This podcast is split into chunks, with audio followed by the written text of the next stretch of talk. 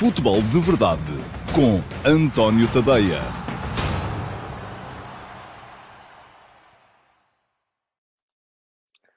Ora, então, lá, muito bom dia a todos e sejam muito bem-vindos à edição de hoje, que é sexta-feira, dia 21 de janeiro, do Futebol de Verdade. É a última edição desta semana e a edição que antecede a realização da uh, 19 Jornada da Liga Portuguesa. E é um bocadinho da Liga Portuguesa que vos vou falar, ou dessa 19 Jornada que vos vou falar lá mais para a ponta final do programa, porque antes temos aqui pano para mangas, não só um, com os vossos comentários, e confesso, ainda não olhei para eles, vou olhar agora, vai ser um, em direto, portanto, uh, live on play, e, um, mas também porque vos quero falar um bocadinho de mercado, e porque, uh, na sequência daquilo que escrevi hoje de manhã, houve interpretações, como há sempre, não é? Ao fim e ao cabo, à esquerda e à direita. É a minha famosa teoria do, do triângulo, estão a ver, não é? O triângulo isósceles, num vértice o Flóculo Porto, no outro vértice o Sporting, no outro vértice o Benfica. Eu estou lá no meio da área do triângulo e as pessoas que estão em cada vértice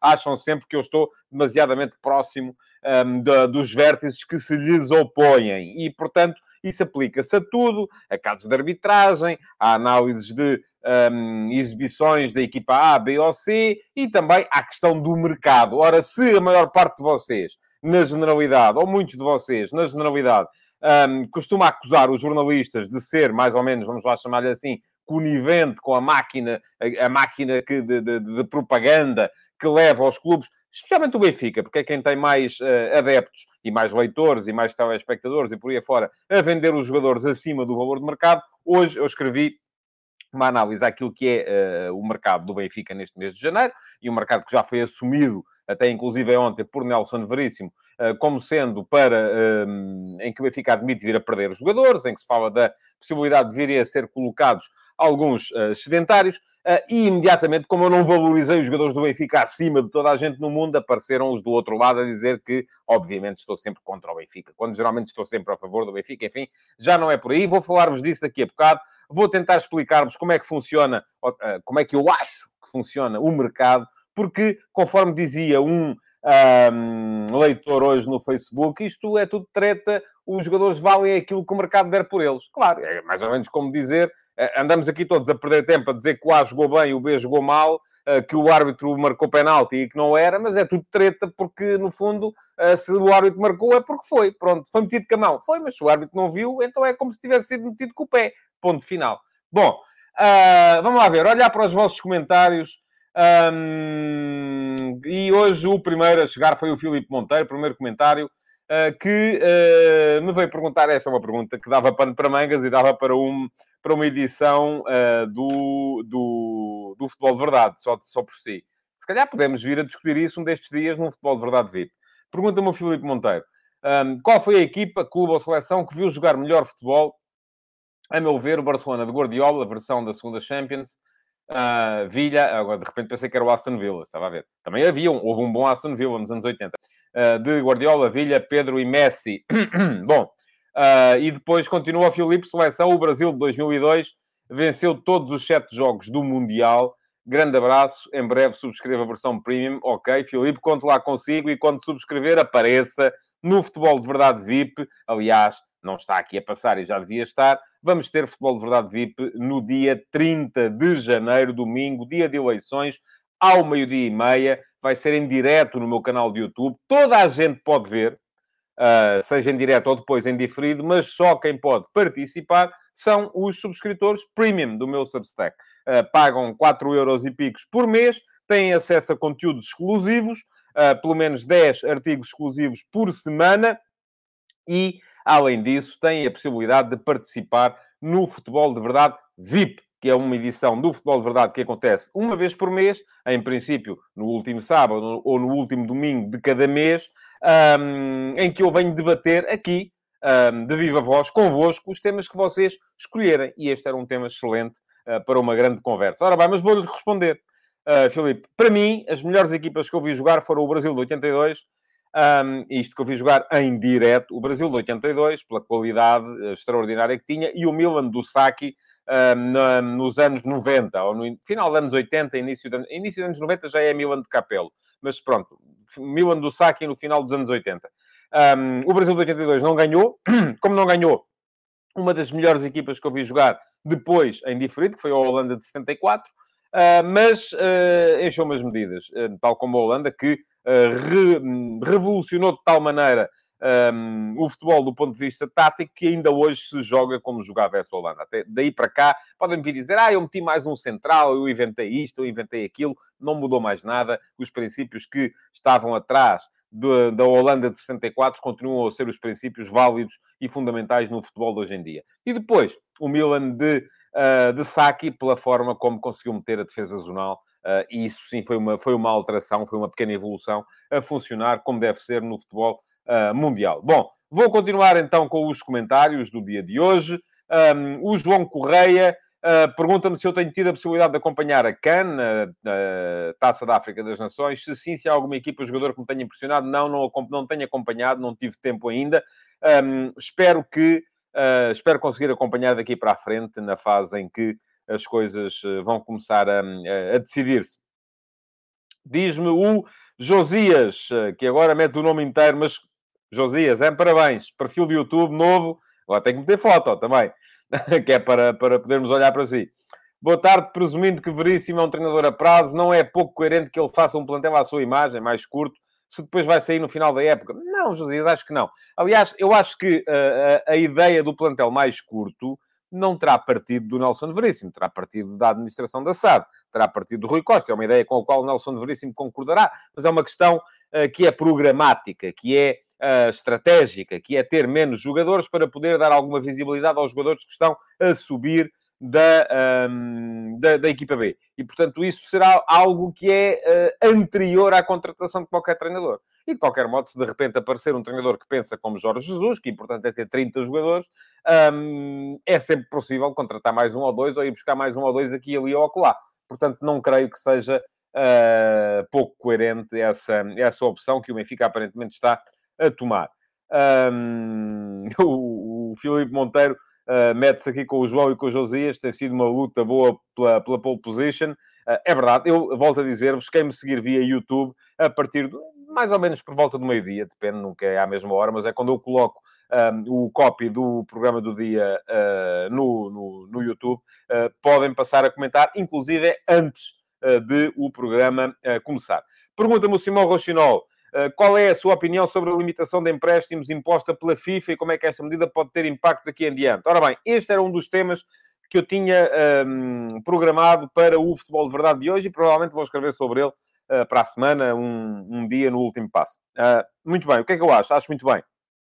Acho que tudo quanto seja para limitar a concentração de jogadores e de talento nas mesmas mãos é bom é positivo. O que é que nós temos neste momento? Temos os grandes clubes, os clubes mais ricos, eh, que não têm que se preocupar com o dinheiro que gastam, a contratar tudo o que são jogadores interessantes por aí e começam a ter sob contrato 40, 50, 60 jogadores e depois, como não os podem usar, vão, vão colocando esses jogadores por empréstimo aqui, ali ou acolá. Ora, se isso começa por ser um problema em termos de verdade desportiva, e começa, porque depois ficamos sempre todos aqui naquela.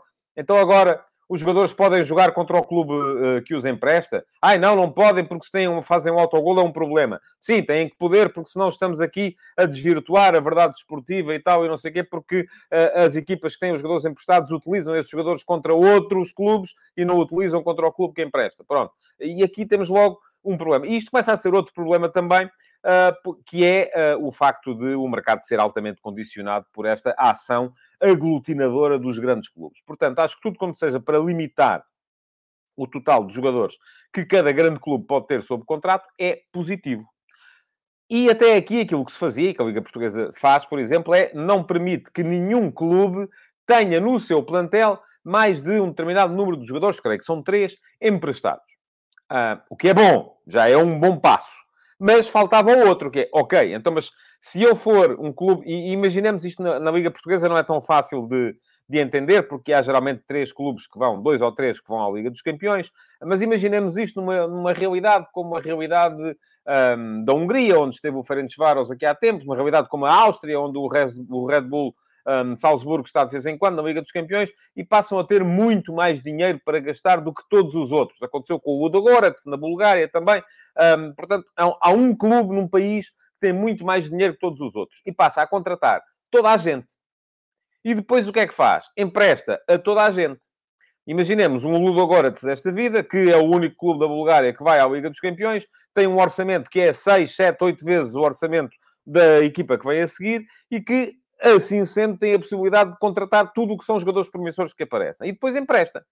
O, uh, o que é que acontece? Contra o Ludogorets, esses jogadores não jogam. Não é? E estou aqui a citar o caso do Ludogorets, porque foi um caso de que se falou muito na altura em que o Ludogorets chegou a ir um ano à Liga dos Campeões e só o prémio de entrada era superior ao orçamento de todos os outros uh, clubes em vários anos. Uh, portanto, estamos aqui a falar de limitar estas realidades. Agora, pergunta-me o Simão, uh, como é que esta medida pode ter impacto daqui em diante? Eu acho que vai ter durante um ano e ao fim do ano toda a gente vai encontrar maneira de a driblar, porque é isto no futebol, como em tudo, acaba por ser um bocado assim, não é? Estamos aqui e vamos a o, quem, quem tenta driblar a lei está sempre um passo à frente. E depois, quando se faz uma lei, é para reagir. Esta lei, ou este, esta regulamentação, é para reagir a uma realidade que já está a vigorar, que é a concentração de talentos nas mesmas mãos. Portanto, vai ser uma, uma regulamentação reativa. E quando há esta reação, imediatamente quem quer uh, estar à frente vai encontrar uma nova maneira, porque, enfim, são eles que têm o dinheiro, são eles que têm o capital, são eles que têm a maneira de fazer o mundo uh, girar. Uh, Pergunta-me o Fernando Anacleto qual é a minha opinião sobre a ausência de Seferovic da convocatória do Benfica. Não acha que quer claramente dizer que está de saída? Ó oh, Fernando, eu não sei. A mim o que foi dito oficialmente foi que ele está lesionado. Agora, que eu acho que Seferovic pode ser, se calhar, o único jogador não imprescindível ao Benfica neste momento, com o qual o Benfica ainda pode fazer algum dinheiro, acho. Neste, estou a falar deste mercado de, de, de, de janeiro.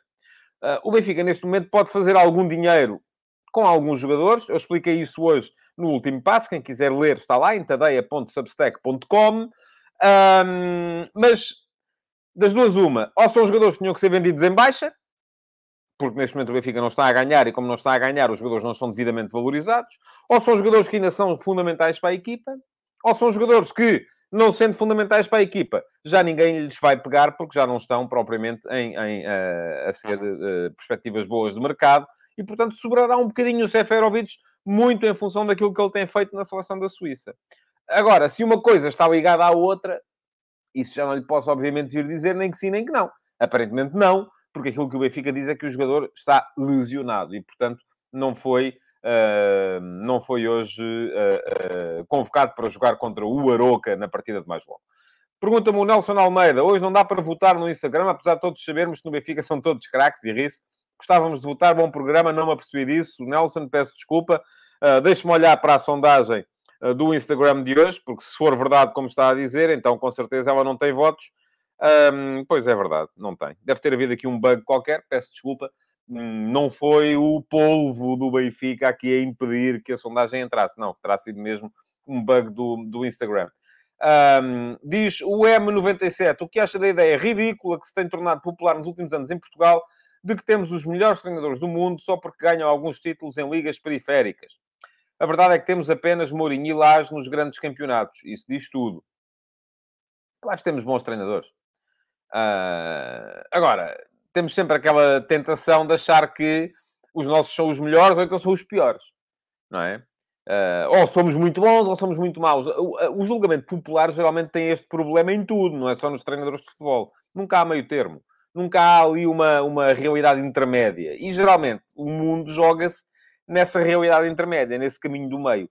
Um, é por isso que as redes sociais vieram também um bocado prejudicar isto. Pergunta-me o Michel Alves e eu vou ler ainda os comentários que chegaram até à hora de começar o programa. Depois, então, tenho que começar com, com, com a minha argumentação.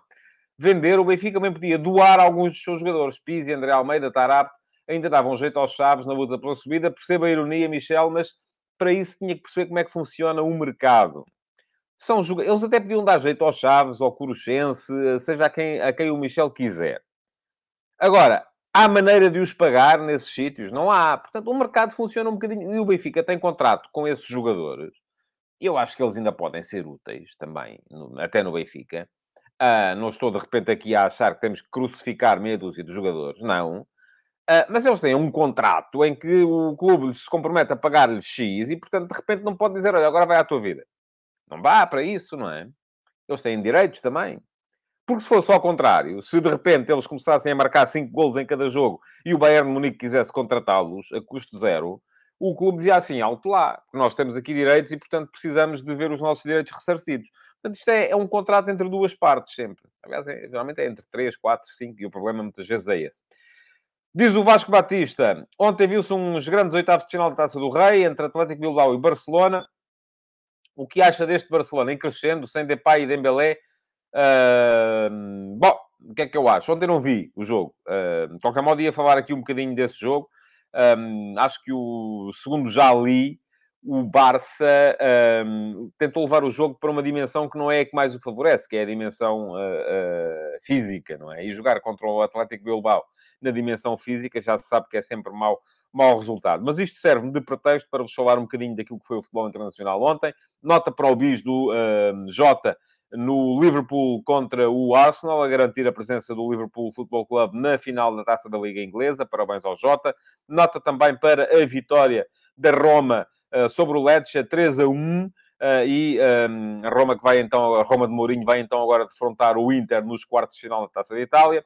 Nota ainda para uh, a reviravolta do Real Madrid com 10 no jogo contra o Elche, a garantir também o apuramento eh, do Real para a fase seguinte da, da Taça do Rei de Espanha e nota para o facto de ter sido o Eden Hazard uh, quem apareceu a, resolver. E finalmente para este Berbicaz que está ali montado uh, com Dembélé no Barcelona e que um, tem um bocadinho a ver com uh, aquilo que eu quero explicar-vos a seguir, ou dar-vos a minha, a minha visão a seguir, relativamente ao, ao mercado. Muito bem, quem quiser perceber. Enfim, o que é que se passa com o Dembélé? Só um rápido parênteses. Dembélé uh, não quer renovar com o Barça. O contrato dele acaba no final desta época. Foi um jogador pelo qual o Barça pagou, já nem me lembro, 80, 90 milhões, um, enfim, um caminhão de dinheiro. Uh, e agora vai chegar ao final do contrato e vai, aparentemente, querer sair a custo zero para poder negociar ele próprio, uh, com o seu agente, o próximo contrato com um bom prémio de assinatura. Um, o Barça, como ele não quer renovar, já lhe disse, ah é, não queres, então vai à tua vida e resolve porque aqui não jogas mais. Pronto. E isto está neste, neste pé. Eu acho que eles estão condenados a ter que se entender, porque me parece que ninguém um, vai, neste momento, querer pagar, seja o que for, pelo Dembélé, e não faz muito sentido ao Barça ter um jogador como Dembélé, embora seja verdade, como diz, um, não sei se é a propósito dele, portanto, não sei, embora seja verdade que ele tem estado muitas vezes uh, lesionado. Ora, o Pascoal Zandamela diz-me pelo uh, Instagram que foram 145 milhões. Pronto, eu sei que foi um caminhão de dinheiro, uma coisa assim uh, que não fazia sentido na cabeça de muita gente, mas conforme dizia aquele leitor no Facebook hoje de manhã, os jogadores valem aquilo que o mercado dá por eles, ponto final, e agora andamos para aqui todos a gastar latim, enfim. Bom, como é que funciona o mercado? Eu já disse, tentei explicar hoje de manhã, uh, no último passo, um, o problema que está a ser, ou que pode vir a ser, o mercado do Benfica neste mês de janeiro. Porque o próprio Nelson Veríssimo, e só fiz isto porquê? Porque, enfim, o Nelson Veríssimo ontem disse que está preparado para perder os jogadores em janeiro. Parece mais ou menos evidente que o Benfica quer encurtar o plantel, não só para reduzir custos, uh, mas sobretudo para ter uma gestão de plantel um bocadinho mais. Um, que permita um bocadinho mais de visibilidade à malta que vem uh, da equipa B e, portanto, e que permita também a quem lá está, eu tinha chamado a atenção para isso já aqui várias vezes, ter mais chances para jogar, porque uma coisa é um tipo estar a treinar regularmente e ter um jogador à frente dele na luta por uma, por uma posição, outra coisa é um tipo estar a treinar e ter quatro jogadores à frente dele na luta por uma posição. Enfim, quem está, quem tem quatro jogadores à sua frente na luta para a posição, obviamente vai desmoralizar, vai desmobilizar, vai deixar de se interessar, vai deixar de render e vai acabar por criar um, um, um, um nível de empenho de quem está à sua volta também menor.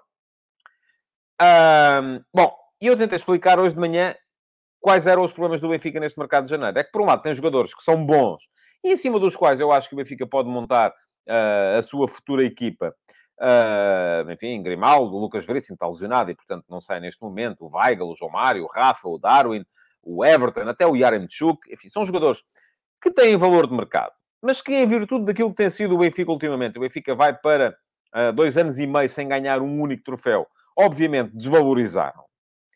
Uh, e, portanto, vendê-los agora será o mesmo que dizer que estão a vender em baixa e que não vão vendê-los pelo valor que eles eventualmente poderão vir a justificar após uma boa campanha. Portanto, pode ser mau negócio. Resolve o imediato, mas prejudica no uh, médio e longo prazo. Depois há jogadores uh, que são os sedentários. E aqui eu coloco, enfim, são jogadores que não estão a jogar com regularidade. O Pizzi, o André Almeida, o Tarapto, o Maite, até o próprio Seferovic.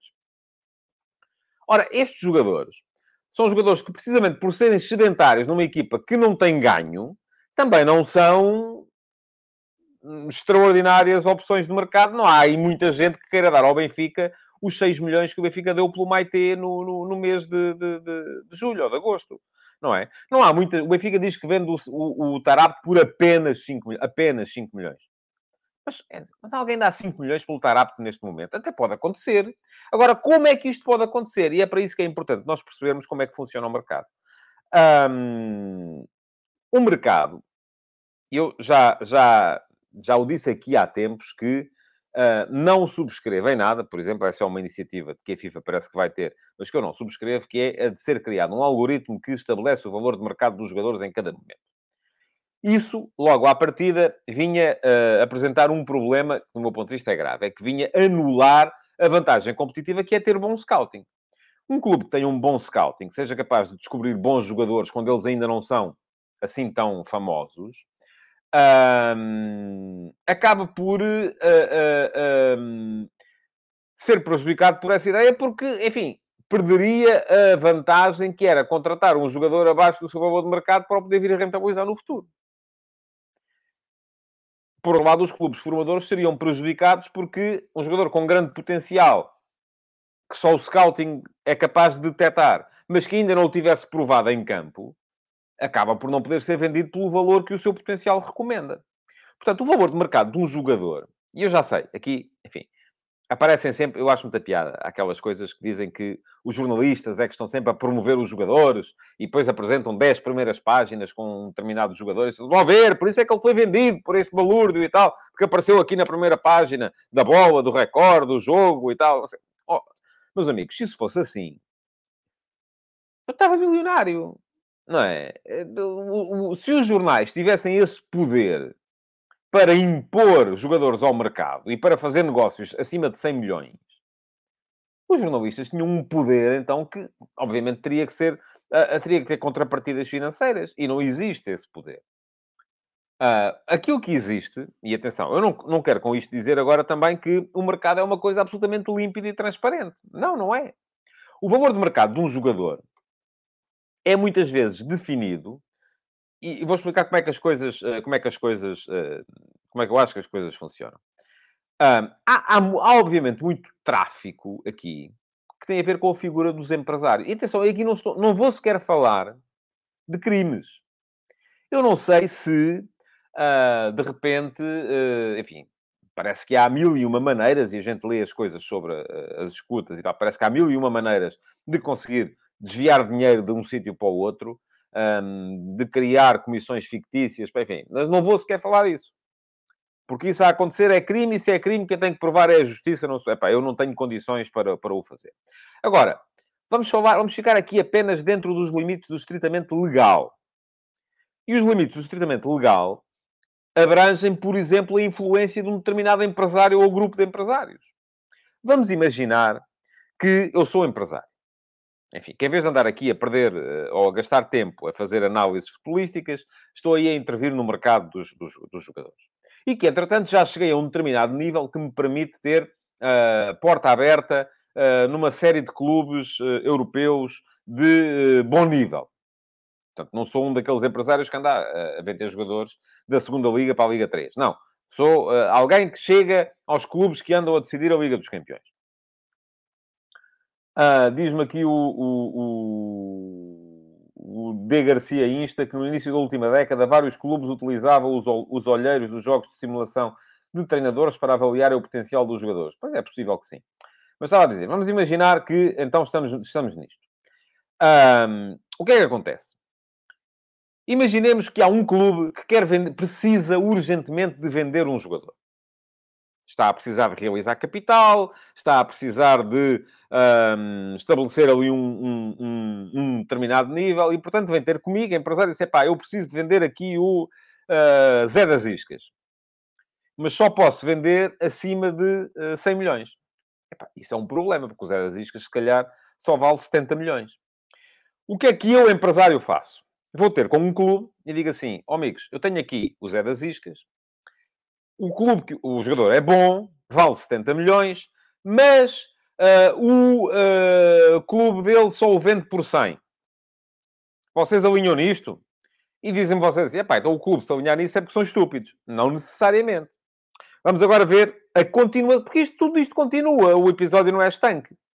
Eu, a seguir, estou a trabalhar com este clube que comprou o Zé das Iscas inflacionado e, se calhar, consigo vender um jogador deste clube que comprou o Zé das Iscas inflacionado, o Manel dos Anzóis, e consigo vender o Manel dos Anzóis também acima do valor que ele eh, justifica.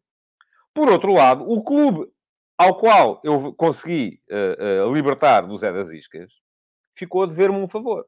E como ficou a dever-me um favor, quando for para comprar um determinado jogador, é a mim que ele vem pedir para comprar um determinado jogador, que eu se calhar também posso recuperar parte desse capital Portanto, estão a ver como é que a coisa funciona, não é? Vocês não, as transferências não, pode, não são. Isto não é. E diz-me aqui o Vitor Alves: sou da opinião que sim, que certos jornais, revistas e jornalistas ajudam e muito a que certos jogadores acabem por ser mais falados. Sim, Vitor, mais falados, mas e depois?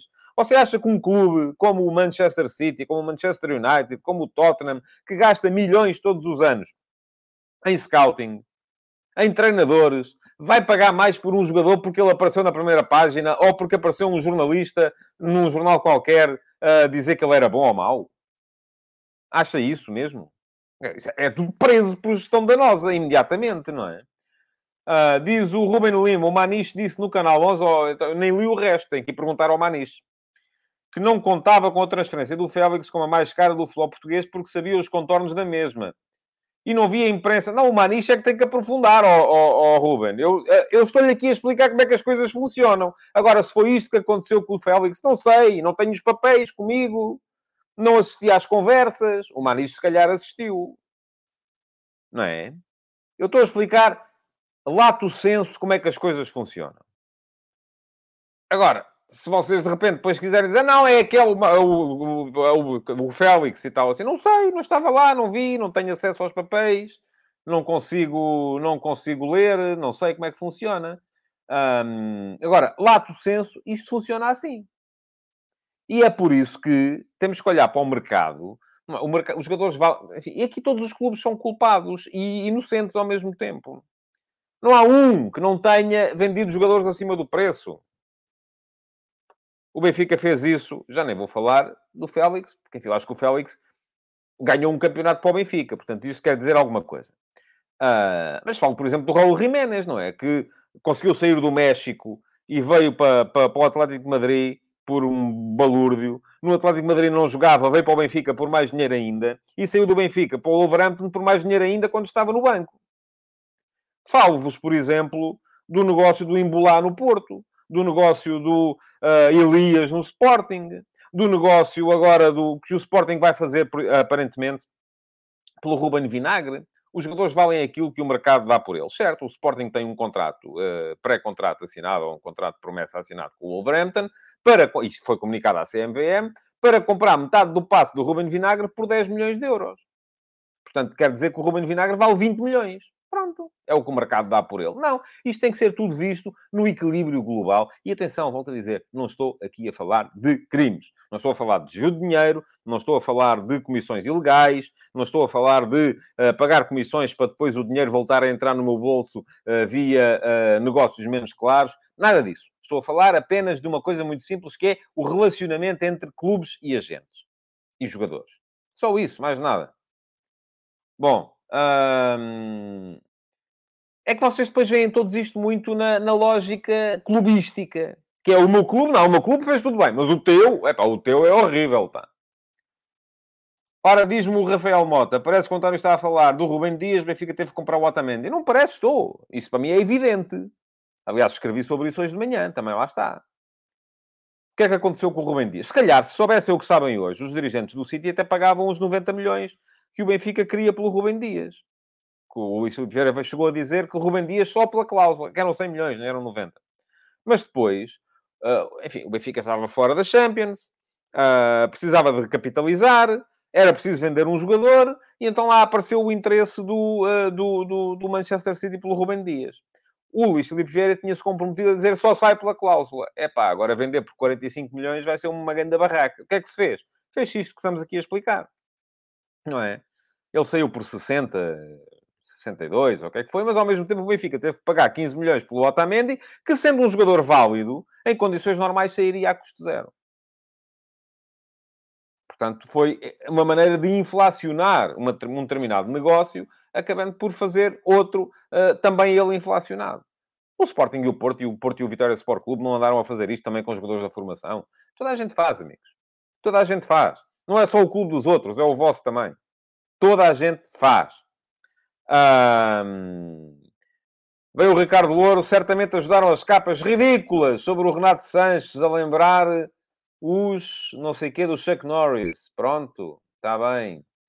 Uh, portanto, já vi, o Ricardo Louro não é do Benfica. Pronto, já. O, uh, o Mário Rodrigues diz, João Mário Inter, diz-lhe alguma coisa. Não sei, tem que me explicar o que é que diz o João Mário Inter, não faço ideia. Não sei se está a falar da ida do João Mário para o Inter, se está a falar do regresso do João Mário do Inter, não sei do que é que está a falar, Mário. Tem que ser um Essa coisa do vocês sabem o que é que eu estou a falar, isso já, já foi chão que deu ufas. Bom, queria falar-vos de, de, da jornada do fim de semana, uh, que vai começar já hoje, uh, com esse Aroca Benfica dúvidas na equipa do Benfica uh, relativamente à, ao sistema a usar, se vai ser 4-3-3, se vai ser 4-4-2, se entra um segundo avançado, e Aremchuk ao lado do Darwin, uh, se entra um terceiro médio, Paulo Bernardo com João Mário e Weigl, enfim, vamos ver. Uh, eu acho que dá para as duas coisas. de qualquer modo, parece-me que para jogar Paulo Bernardo é 4-3-3, mas acho que o Benfica perde em ter Darwin como referência atacante única mesmo que apareça o Everton, que está muito melhor neste sistema do que no anterior e que joga o Rafa. Portanto, aquilo que me parece é que um, tem a ver um bocado com isso, as opções que o Nelson Veríssimo vai ter que tomar. Do outro lado, um Aroca, uh, que não está bem no campeonato, mas que tem uma boa equipa, joga bem, este, Aroca do Armando Evangelista. Não vai ter o Dabá uh, nem o André Silva na frente, não vai ter o Chama Velasquez também. Um, pode estrear o David Simão. Pode ser um jogo interessante à partida. Parece-me pode ser um jogo, um jogo interessante já hoje. E é um jogo que é muito importante para as duas equipas.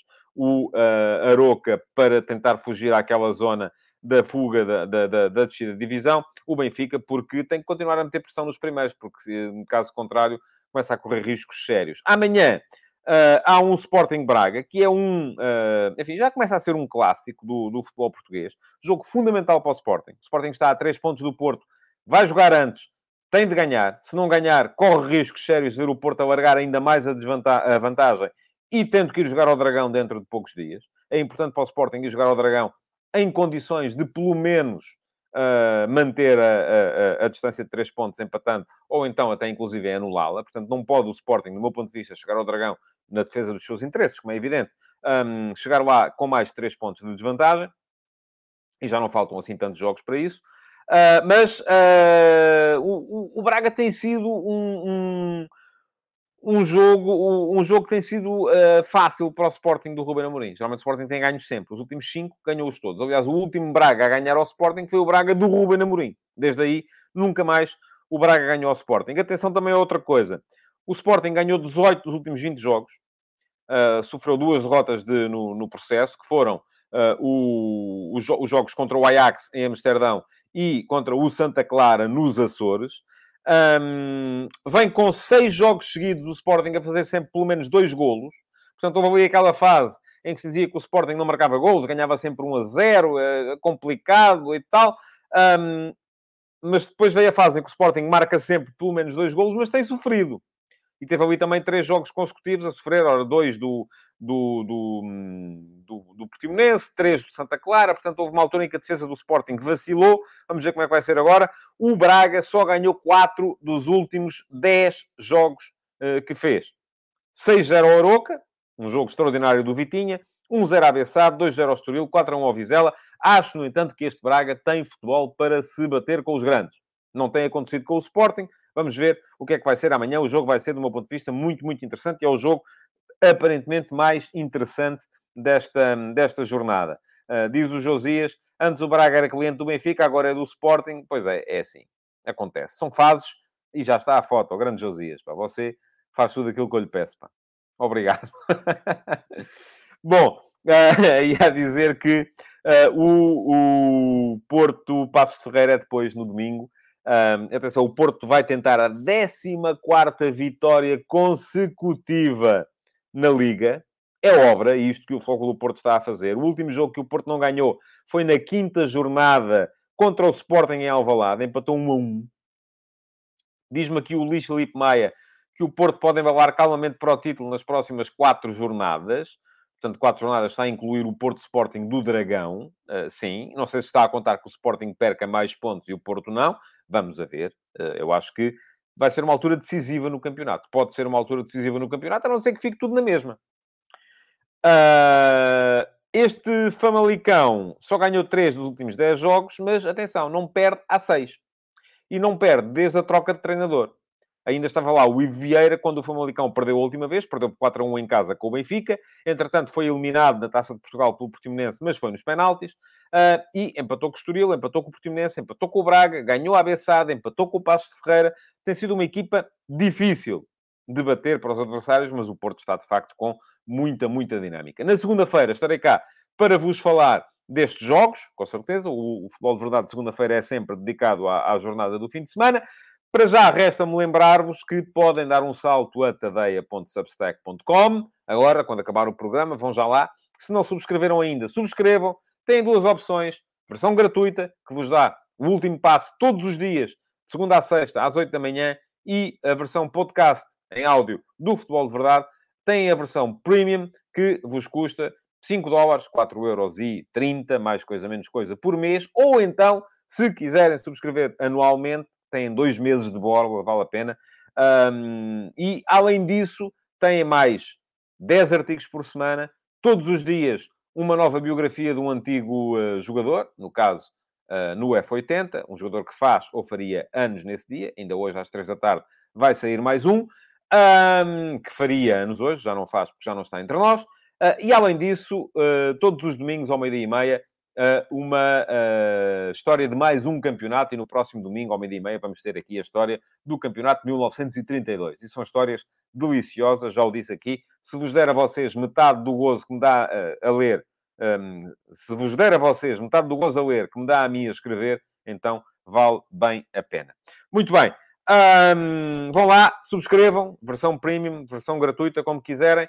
Os premium poderão uh, qualificar-se para participar no Futebol de Verdade VIP, que vai ser no dia 30 de janeiro, ao meio-dia e meia. Vêm aqui comigo debater um assunto à vossa escolha, desde que seja naturalmente futebol. Muito obrigado então por terem estado por aí. Continuem a comentar, deixem o vosso like, partilhem e uh, subscrevam o meu uh, Substack. Muito obrigado, bom fim de semana. Futebol de Verdade, em direto de segunda a sexta-feira, às 12h30